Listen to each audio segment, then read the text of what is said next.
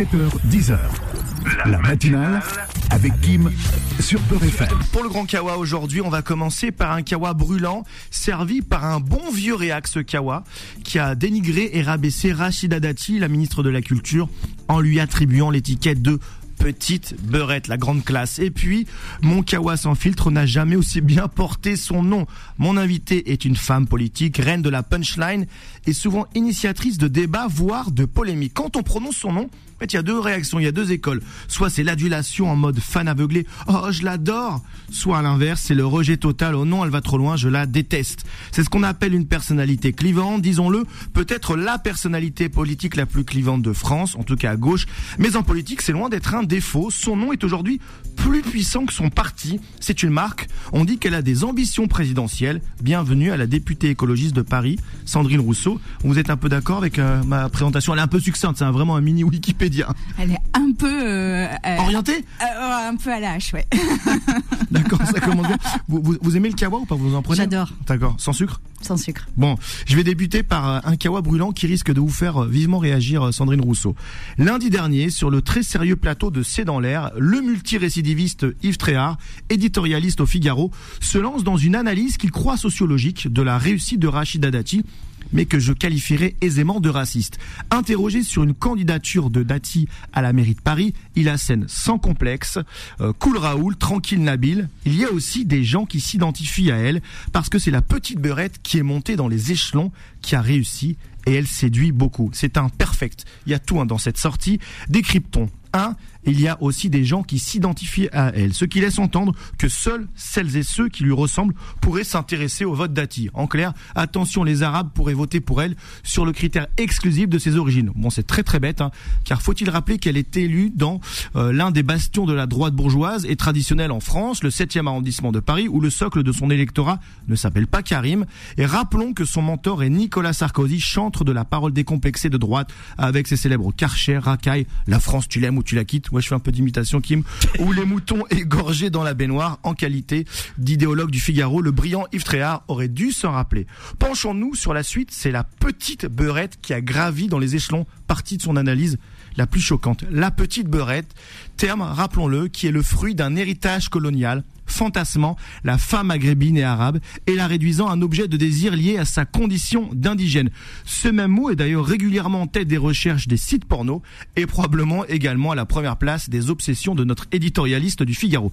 Rachida Dati est donc ramené à cette image ultra sexiste au relan néocolonialiste. Dans cette formule, penchons-nous aussi sur l'expression qui a gravi les échelons. Cette beurette donc se serait employée de manière arriviste, voire illicite, pour atteindre les sommets de l'État, car ne nous y tri- tri- tripons, tri- par, par- par où là Car J'ai j'ai du mal avec Yves Tréhard, dès qu'il y a Yves Tréhard dans les phrases, car ne nous y trompons pas, gravir les échelons, apposer à petite beurette, renvoie de manière à peine subtile à la promotion canapé, et oui, pauvres arabes et femmes, forcément c'était le seul chemin possible. Et au cas où cette allusion mal camouflée serait mal comprise, il nous amène carrément sur le terrain des rencontres sentimentales. Il ajoute, et elle séduit beaucoup. Encore une fois, Yves Tréhard croit pouvoir jouer, tu sais, la, la double compréhension. Pour se défendre, il pourrait très bien arguer que séduction est à comprendre au sens politique et électoral. Mais dans cette phrase très connotée, l'usage de ce mot vient surtout confirmer le fond de sa pensée sur cette sortie-là raciste et sexiste. Le ton désinvolte et son aplomb euh, accentuent l'effet décomplexé. Mais le plus glaçant dans cette séquence, c'est ce qu'on ne voit pas et ce qu'on n'entend pas. L'absence de réaction sur le, plateau. Comme si cette remarque était la seule explication évidente et implacable de la trajectoire de l'ancienne garde des Sceaux. Dans cette séquence, la vision d'Yves Tréhard, pour expliquer la popularité de Dati, l'emporte sur le passé de magistrat de Dati, sur sa réussite de porte-parole de campagne, sur son passage au ministère de la Justice ou encore ses larges victoires municipales. Constat objectif qu'on soit de son bord ou pas, ce qui n'est pas mon cas, je le confesse. Depuis que j'ai commencé ici à Beurre FM, Kim, semaine après semaine, je n'ai malheureusement pas eu à faire beaucoup d'efforts de créativité pour trouver des thèmes de chronique sur le thème du racisme anti-arabe. On avait évoqué ici les descentes d'activistes d'extrême droite dans les rues en France pour chasser de l'arabe. On avait plusieurs fois parlé de ce jardinier Mourad attaqué au cutter Carbougnoul. On avait analysé l'émergence d'un présumé racisme anti-blanc initié par les Maghrébins de France ou encore nous avions décrypté les accusations du ministre de l'Intérieur qui avait fait enfiler à Karim Benzema l'ami de proche des frères musulmans. Le, point commun, à chaque fois, l'arabe ou le musulman est désigné comme le grand méchant loup d'une société qu'il dérégulerait par ses mœurs et sa sauvagerie. Alors pour finir, je voudrais rappeler moi les mots de, de Robert Bindinter, qui vient de nous quitter, l'ex-avocat et garde des Sceaux, que toute la classe politique continue de saluer aujourd'hui et qui avait comparé la parole publique concernant les juifs français jadis à celle stigmatisant les musulmans aujourd'hui. Il avait supplié d'en finir avec ça, que son vœu puisse être exaucé, Inch'Allah. Inch'Allah, merci. Alors, est-ce que c'est une petite beurette, Rachida Dati, qui a gravi les échelons et qui séduit Sandrine Rousseau, qui est notre invitée aujourd'hui? Bonjour, mais certainement pas. Et ça, ce sont des propos qui sont et sexistes et racistes. Et évidemment, euh, tout cela est un délit. Il n'y a pas d'opinion raciste et sexiste possible. Ce sont des délits qui sont euh, sous le coup de la loi. Et en fait, il est euh, absolument incroyable qu'un un journaliste d'un quotidien français parmi les plus importants, Figaro, quand même. le Figaro, puisse sortir ça sans même se rendre compte de ce qu'il est en train de dire. C'était dire à quel point, en fait, on a un sexisme et un racisme intériorisé, quoi. Donc sur ces sujets-là.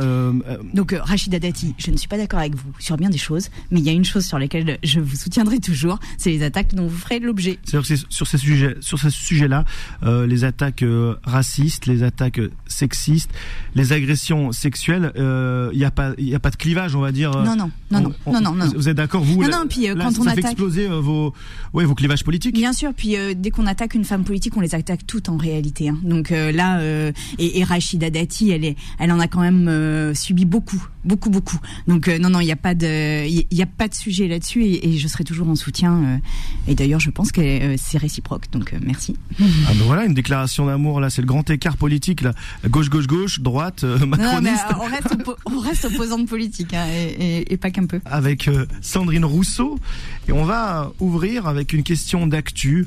Le ministre de l'Intérieur a annoncé vouloir mettre fin au droit du sol à Mayotte avec, on va dire le, consentement d'Emmanuel Macron.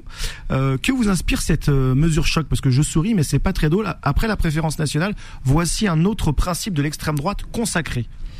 Moi, j'en pense que du mal. Je pense que à partir du moment, déjà sur le fond, à partir du moment où vous euh, limitez le droit quelque part en France, eh bien, euh, c'est euh, une ouverture pour le supprimer un peu partout en France. Et on voit qu'à chaque fois qu'il y a une suppression ou une, un recul de nos libertés publiques, ça a commencé par un, un territoire ou mmh. un cas particulier, et puis en fait, ça s'est étendu. Donc ça, c'est la première chose. La deuxième chose, c'est que c'est totalement électoraliste, parce que c'est pas vrai que les femmes viennent accoucher à Mayotte, donc, parce que le droit du sol, c'est pour les enfants qui naissent très sur Mayotte. Or, il n'y a pas de femmes qui arrivent massivement enceintes à Mayotte, ça n'est pas du tout le cas. Et puis la troisième chose, c'est que moi je le pose, mais j'en ai vraiment marre, mais j'en suis très inquiète de ces clins d'œil envoyés à l'extrême droite de manière c'est des clins d'œil, ouais, votre... de manière conséquente, euh, de manière euh, régulière. Et en fait, euh, à un moment, c'est quoi le but, quoi? C'est quoi le but? C'est parce que ils se couvrent derrière l'idée qu'ils vont aller chercher les électeurs d'extrême droite? Mais je rappelle cette phrase de Jean-Marie Le Pen, c'est que les gens préfèrent toujours l'original à la copie, et que là, euh, ils vont, ils, ils, soutiennent les personnes euh, d'extrême droite euh, dans l'hémicycle. Ils posent leurs mots, ils citent leurs auteurs. Enfin, quand est-ce que ça va s'arrêter en fait? Et euh, quelle est leur responsabilité dans la montée de l'extrême droite? Emmanuel Macron, je rappelle, n'avait qu'un seul mandat, un seul mandat, c'était de faire barrage à l'extrême droite. C'est pour ça qu'il y a eu des voix de gauche qui se sont reportées sur lui. Et en fait, il n'avait que celui-ci, et c'est le seul qu'il ne respecte pas. Là maintenant, il y en a marre de faire cette espèce de, de danse de l'amour à l'extrême droite. Ça suffit, ça suffit. Et vraiment, et, et je le dis, pardon, mais oui, je me, oui, parce que moi je suis inquiète de la situation politique en France et qu'on joue pas avec ça en fait. On joue pas avec les extrême droite qui a non seulement évidemment dans son logiciel politique le racisme, l'antisémitisme, mais aussi cette espèce de, de suprémacisme. Enfin, je veux dire, l'extrême droite, c'est profondément le suprémacisme. Est-ce que c'est ça notre projet politique en France? Est-ce que c'est ça qu'on va flatter? Est-ce que c'est ça qu'on va séduire? Ça suffit maintenant. Alors justement, la victoire du RN aux, aux européennes semble si évidente qu'on parle même plus d'une éventuelle victoire ou pas, mais de son ampleur, de l'ampleur de la victoire de la liste de Jordan Bardella.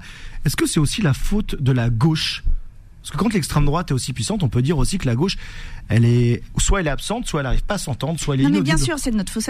Non mais bien sûr, on a tous une responsabilité là-dedans et je vais pas évidemment. Mais à un moment, c'est pas nous qui sommes au pouvoir. Et euh, oui, on peut euh, se ne pas être sur une liste unique, ce qui est un regret pour moi. On ne peut, on peut euh, avoir des mots qui, on peut se, avoir des mots maladroits sur les réseaux, etc. Tout ça, c'est possible. Mais à la fin du Mmh. fin, nous jamais on va sur le terrain de l'extrême droite, jamais. Donc voilà, oui, on a une responsabilité. Enfin, vous Sans avez- doute il y a eu un vote commun, Nupes, Rassemblement National, pour la motion motion de motion de défiance, et vous avez applaudi ensemble. Pardon, Non, mais il y a je, plein- je non, rappelle, mais il y a c'est plein mon de métier, choses. je rappelle les faits. Non mais il y a plein il y a plein de moments dans l'Assemblée où euh, quand on a proposé des lois, quand on a fait des motions de de rejet, quand on a fait des motions de défiance, l'extrême droite a voté con- avec nous contre le gouvernement. Mais ça on y peut enfin ça je veux dire on va pas chercher les lois les lois d'extrême. Moi je peux vous dire j'ai fait passer une proposition de loi dans l'hémicycle, jamais je ne suis allée chercher les lois euh, les les voix d'extrême droite, jamais je ne discute même avec un député du Rassemblement Vous national. main, non, non, jamais, jamais. Donc en fait, je veux dire, je n'ai aucune espèce de compromission avec eux. Après, euh, je peux pas leur retenir leurs mains au moment où ils votent, hein, ça euh, c'est carrément pas possible. Mais par contre, jamais je ne suis allée chercher dans les mots, dans mon attitude ou euh, même dans le fond politique, jamais je ne suis allée chercher les voix de l'extrême droite. Donc en fait, ça fait quand même une différence. Le problème de la gauche, c'est clairement euh, l'union ou l'absence d'union. Euh, quelle personnalité euh, politique euh, dans votre camp, je sais pas si on peut dire qu'il y a un camp à gauche, mais quelle personnalité politique peut rassembler? Vous vous aimeriez incarner ça, vous ou pas? Euh, je voudrais qu'il y ait un rassemblement, ça c'est sûr. Et je pense que l'erreur que nous faisons à gauche, c'est de penser que ça se fera derrière une personne. Et je pense que c'est vraiment ça l'erreur que l'on fait. Parce que si vous dites ça se fait derrière un tel ou derrière une telle, et ben immédiatement il y a la moitié de la gauche qui suit plus. Donc en fait, ce qu'il nous faut inventer, à mon avis, à gauche, c'est une manière de faire de la politique différente en équipe. Et oui, à un moment donné, il faudra une incarnation, mais ce qui sera plus important, c'est l'équipe. Et en fait, euh, là, euh, c'est ça que j'aimerais que les partis politiques règlent en se mettant autour de la table, en discutant, c'est commencer à constituer les conditions d'une équipe et d'une équipe solide. Et en fait, si on arrive à ça, bah, à un moment donné, Vous être le la capitaine de, cette équipe ou pas euh, En 2027, allez, je suis cash. Non mais euh, Je sais que c'est loin, mais ouais, j'ai l'impression que ça s'organise déjà dans certains partis, que la gauche est en retard. Non, mais c'est vrai que c'est loin, c'est vrai que ça s'organise, mais euh, en fait, je crois aussi que c'est ce qui fait qu'on déteste la politique, c'est qu'on Mm. a l'impression que les personnes qui font de la politique le font uniquement pour elles-mêmes, pour Mm. leur carrière, pour leur euh, poste à venir, et pas pour euh, les personnes qu'elles représentent. Là, je suis élue à l'Assemblée nationale pour porter la voix des gens et permettez que je fasse ça, quoi. Enfin, modestement, aussi bien que je puisse le faire, euh, aussi mal aussi parfois, mais que, que- voilà, que je fasse ça. C'est-à-dire que On je porte cette ça. Voix-là. vous êtes euh, sur le terrain, Mm. vous labourez le terrain, comment dire. Vous avez participé, euh, autre sujet, hein, vous avez participé à l'hommage national aux victimes du 7 octobre. Euh, Faut-il un hommage aux 30 000 morts de Gaza, aux enfants tués à Gaza? Parce que c'est vrai qu'il y a eu cette question qui a émergé, il y a eu beaucoup d'auditeurs qui ont qui sont posés cette question aussi. Merci. Oui, et euh, aujourd'hui, on n'a pas les mots euh, suffisamment forts pour dire à quel point ces 30 000 morts sont inacceptables, à quel point euh, l'Europe est absente dans ce conflit euh, israélo-palestinien et à quel point euh, elle nous manque cette voix de l'Europe parce que les États-Unis sont embourbés dans leur euh, conflit et dans leur démocratie qui s'affaiblit, qui se délite avec les extrêmes et sous la coupe de Trump. Et en fait, l'Europe a un rôle à jouer et elle n'est pas là. Et alors même qu'il y a des enfants qui sont tués tous les jours, que la population civile est euh, en première ligne de ce conflit, meurt sous les bombes, qu'aujourd'hui la situation à Gaza est d'une gravité extrême et en fait on ne nous entend pas là-dessus. Et là, euh, il y a une offensive terrestre qui euh, commence, qui est envisagée sur Rafah. Il y a plus de 50% de la population de Gaza qui est réfugiée à Rafah. Et en fait, qu'est-ce qui va se passer là Mais vous, Qu'est-ce aime- qui va vous se passer aimeriez un hommage ou pas en France? Oui, oui, je voudrais un hommage évidemment euh, aux victimes euh, de Gaza, euh, de la même manière qu'on a eu. On sent que hommage, cette question du Proche-Orient, c'est le casse-tête de, de la gauche. Il y a quand même chez Non, vous. c'est pas un casse-tête, Il y a eu je crois des, pas. des- des- en tout cas, je sais pas s'il y a eu des fissures, en tout cas médiatiquement, ça n'a pas profité, on va dire, à la gauche qui, semble-t-il, comme ça d'extérieur, a du mal à se positionner. Alors, je pense pas qu'on ait du mal à se positionner. Je pense qu'on cherche tous la paix en fait là-dedans. Mmh. Et les conditions de la paix, et qu'aujourd'hui elle est de plus en plus Non, eu, difficile à trouver. le, Bah le- oui, le mais en débat, la fait, présence de cet hommage. euh, par exemple, les, vos collègues de la France Insoumise n'étaient pas forcément les bienvenus. Vous aussi, vous avez, vous avez dû subir euh, quelques critiques. C'est quand même, ça, veut, ça, ça dit oui, mais quelque je chose. trouve que c'est bien qu'ils y soient allés, et Mmh. je trouve que c'est bien que nous y soyons euh, tous allés euh, à cet hommage. Et maintenant, oui, il nous faut des mots forts sur Gaza. Il faut arrêter l'escalade euh, vis-à-vis de, de la population palestinienne, et il faut réaffirmer que euh, enfin, la paix est la seule solution que nous pouvons trouver et remettre les personnes autour de la table et que cette paix ne pourra pas se trouver s'il n'y a pas un cessez-le-feu. En fait, c'est aussi simple que ça. Et où est l'Europe là-dedans? Bah, Elle est inexistante. Et moi, c'est vraiment mon problème aujourd'hui. Une Europe qui ne sert pas de d'agents de, la paix sur euh, un conflit aussi important que celui-ci, eh bien quelle est son utilité Si c'est juste pour être une zone de commerce, une zone d'échanges commerciaux, cela n'a pas d'intérêt, je le dis. Donc en fait aujourd'hui, euh, on doit retrouver cette voix forte de l'Europe et particulièrement en plus à un moment où euh, où celle de, des États-Unis devient inaudible en fait. Retour en France, Gabriel Attal, le tout nouveau Premier ministre, qui assume son homosexualité dès son discours de politique générale. C'est moderne ou c'est un coup de com' bah, C'est les deux. C'est les deux, c'est à la fois moderne, oui, euh, un premier ministre euh, homosexuel qui l'affirme que ce soit pas un sujet, bah c'est très bien. Enfin voilà, c'est saluons ça quand même. Euh, après, c'est évidemment un coup de com. Ah oui. bah c'est pas un procès d'intention, ça peut-être il avait envie de le dire, de partager, d'être. Oui, mais je pense qu'il l'avait déjà dit. Je pense qu'il l'avait déjà dit. À l'Assemblée, comme ça, il y avait quand même quelque chose de, de, de très fort. Non, non, mais bien sûr, c'était très fort et c'est très bien que ça se soit passé comme ça. C'est très bien que ça arrive, très bien, vraiment là-dessus, il n'y a pas de sujet. Après. Euh, la question, c'est aussi euh, quelle politique euh, mm. va-t-on faire sur les droits humains, sur les droits sociaux et sur les droits sociétaux? C'est-à-dire, est-ce que l'homosexualité qu'il a posée dans l'Assemblée nationale et de manière très forte et très affirmée, eh bien, est-ce que ça lui servira aussi pour protéger les personnes? Eh bien, telle est la question. Le 23 février prochain aura lieu la cérémonie des Césars, encore une fois marquée par les témoignages d'agressions sexuelles et de viols dans le cinéma. Je parle notamment des, accusations de Judith Godrèche à l'encontre de Benoît Jacot et Jacques Doyon. Faut-il effacer de notre patrimoine les œuvres de ces réalisateurs qui seront jugés peut-être pour ces faits?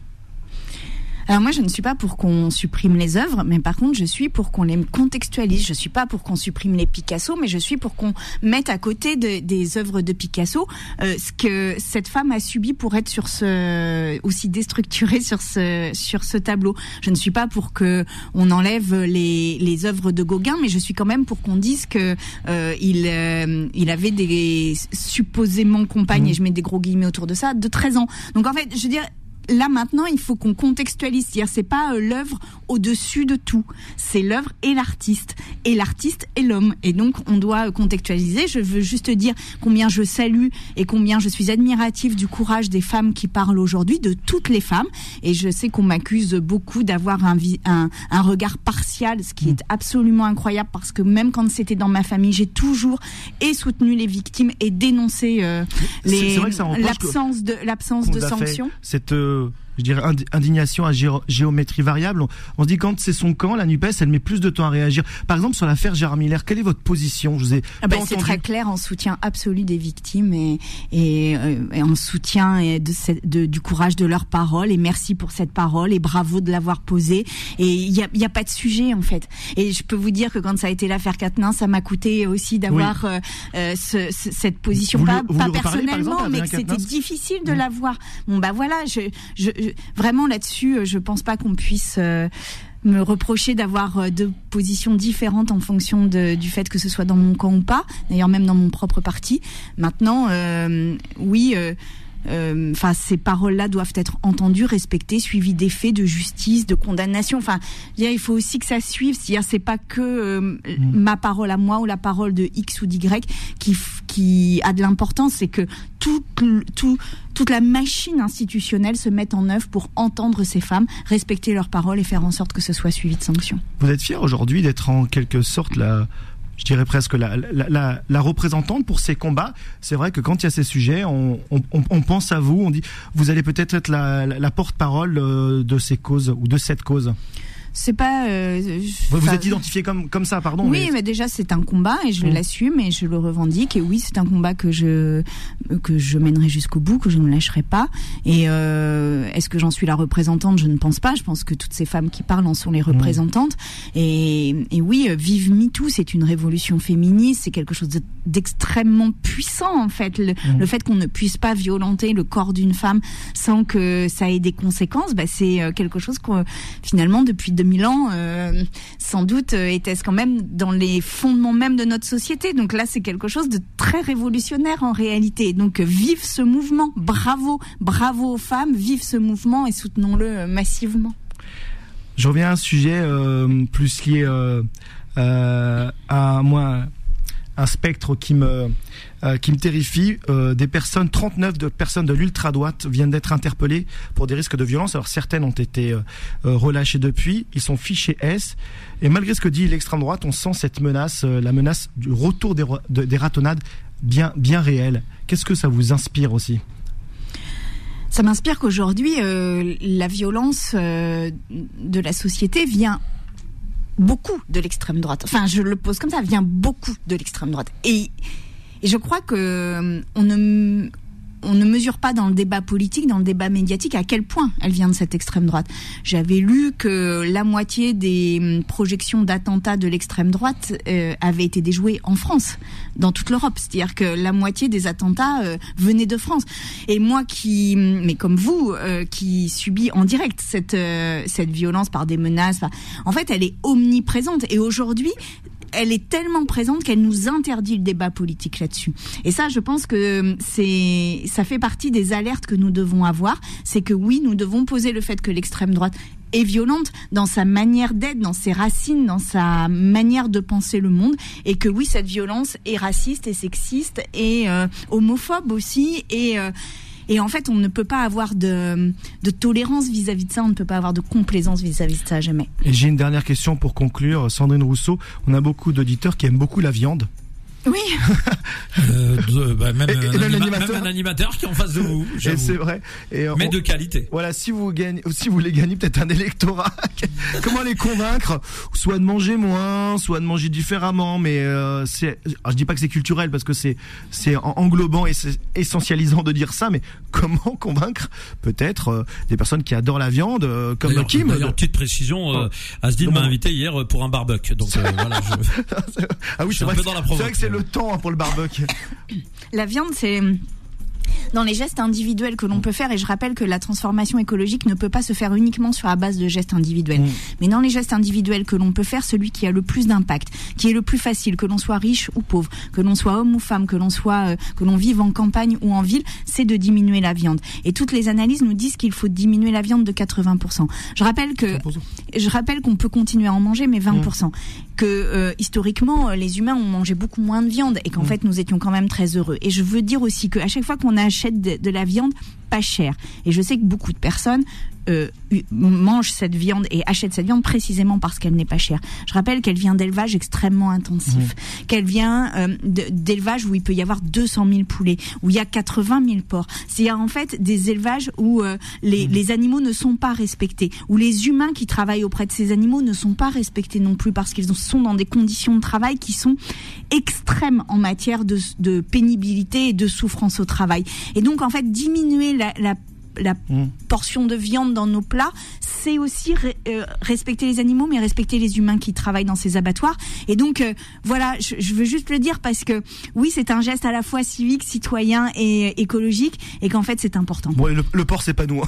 Ouais, le Oui, c'est vrai. On est innocent, on est innocent là pour le coup. Ouais, par contre, euh, la viande dans le couscous, c'est moi. C'est- Ouais. je- Mais on peut parler des veaux qui qui, qui n'arrivent pas à se Oh. à se tourner dans leur cage. On peut parler des poulets, on peut parler vive du bœuf, vive on le méchoui parler- vegan apparemment. voilà. Voilà. Oh là là, là là. ça sera vérifié. hein. Prochain débat. On invitera Madame Rousseau avec Merci un méchoui vegan, ça peut, ça, ça peut le faire, ça peut le faire. 7h, 10h. La matinale avec Kim sur Peur FM.